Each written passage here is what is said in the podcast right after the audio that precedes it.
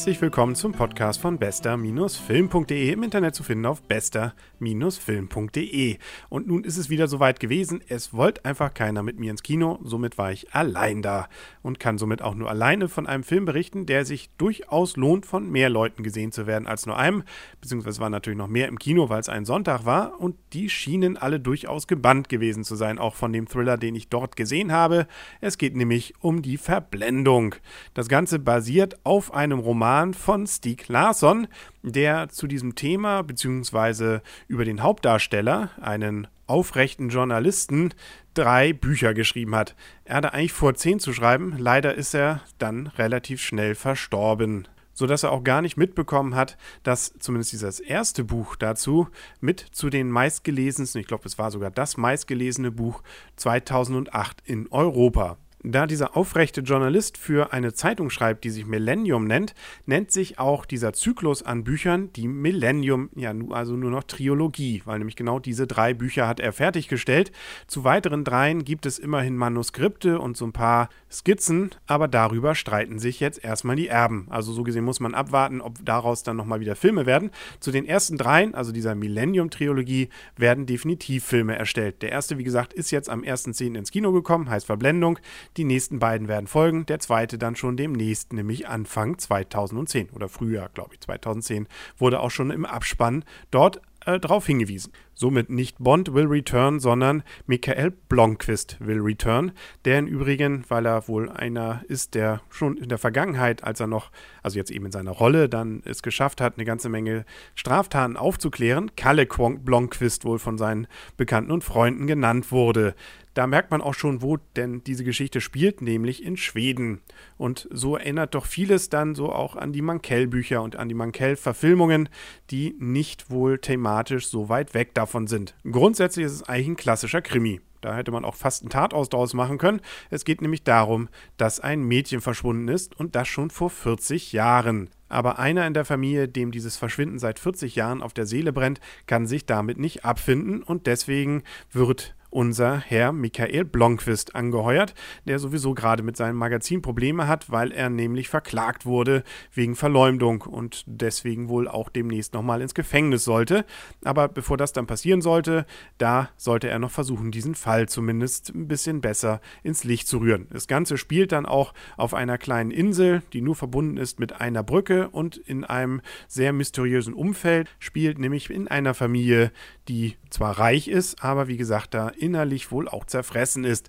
Das kommt zwar immer nur so an Teilen heraus, aber hat durchaus mit dem Fall dann auch was zu tun. Ich will dann auch gar nicht zu viel verraten, wie bei jedem guten Krimi will man ja gerade sich auch überraschen lassen von einigen Wendungen und Dingen, die dann vielleicht plötzlich anders sind, als man erst denkt. Und insbesondere möchte man ja gerne mitraten, wer es denn nun war.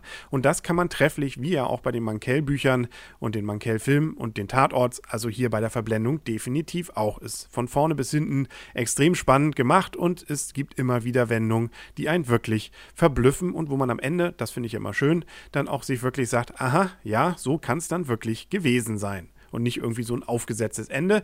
Aber wie gesagt, da will ich natürlich gar nichts zu verraten. Was ich aber verraten kann und was die ganz große Stärke dieses Films ist, ist eine besondere Figur. Dieser Michael oder Michael Blomqvist, gut, das ist der Gute, den hat es sicherlich schon in vielen Krimis gegeben. Aber wer neu dabei ist, ist eine Punkerin, nämlich Lisbeth. Und die ist nicht nur ausgesprochen verstockt, sie ist auch noch Hackerin und kann in dieser Form dann unserem Herrn Blomqvist dann auch weiterhelfen. Nicht von Anfang an, eher später, aber immerhin.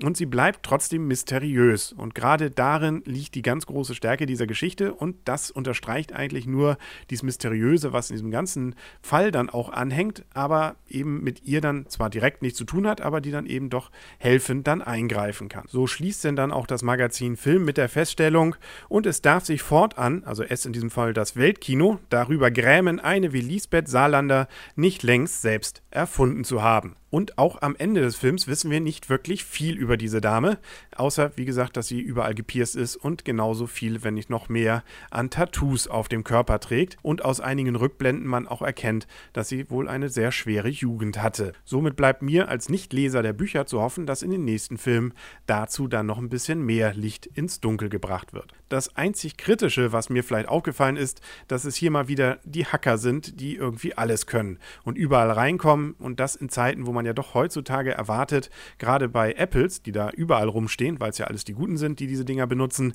äh, gerade die sind ja eigentlich nicht so einfach zu hacken, aber hier unserer Meister Hacken, Lisbeth, der gelingt das überall rein und das allem anscheinend auch mit zwei, drei Klicks nur und mit so drei, vier Befehlen.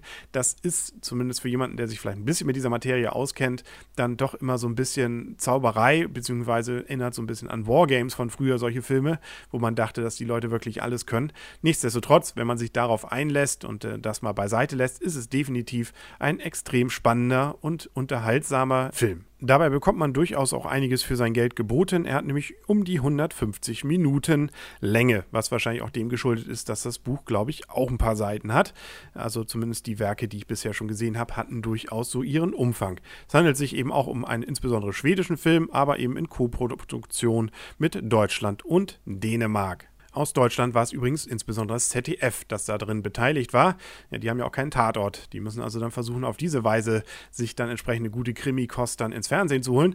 Ich vermute mal, es dauert noch ein bisschen, bis das wirklich ins Fernsehen kommt. Diesen Weihnachten sicherlich nicht. Meine Prognose wäre dann nächsten Weihnachten. Also man sollte auf keinen Fall so lange warten, weil sonst hat man ja schon den nächsten Film, der dann ja im Frühjahr erscheint. Und den müsste man dann ja auch wieder verpassen, obwohl ich mal vermute, dass die direkt miteinander nicht zusammenhängen, beziehungsweise den einen man versteht ohne den anderen. Wobei ich sowieso fand, dass man den Film extrem gut verstehen konnte, obwohl ich das Buch nicht gelesen habe. Also mir ist es nicht aufgefallen, dass es sich hierbei um ein riesiges Buchwerk handelt, also für jedermann guckbar.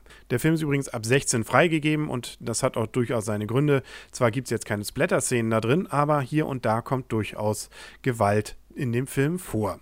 Ja, und das soll es auch für heute gewesen sein mit dem Podcast von bester-film.de. Wir hören uns wahrscheinlich schon morgen oder übermorgen mit dem nächsten Film. So schnell geht das hier. Also unbedingt dranbleiben und bis dahin dann alles Gute. Mein Name ist Henrik Rasemann und auf Wiederhören.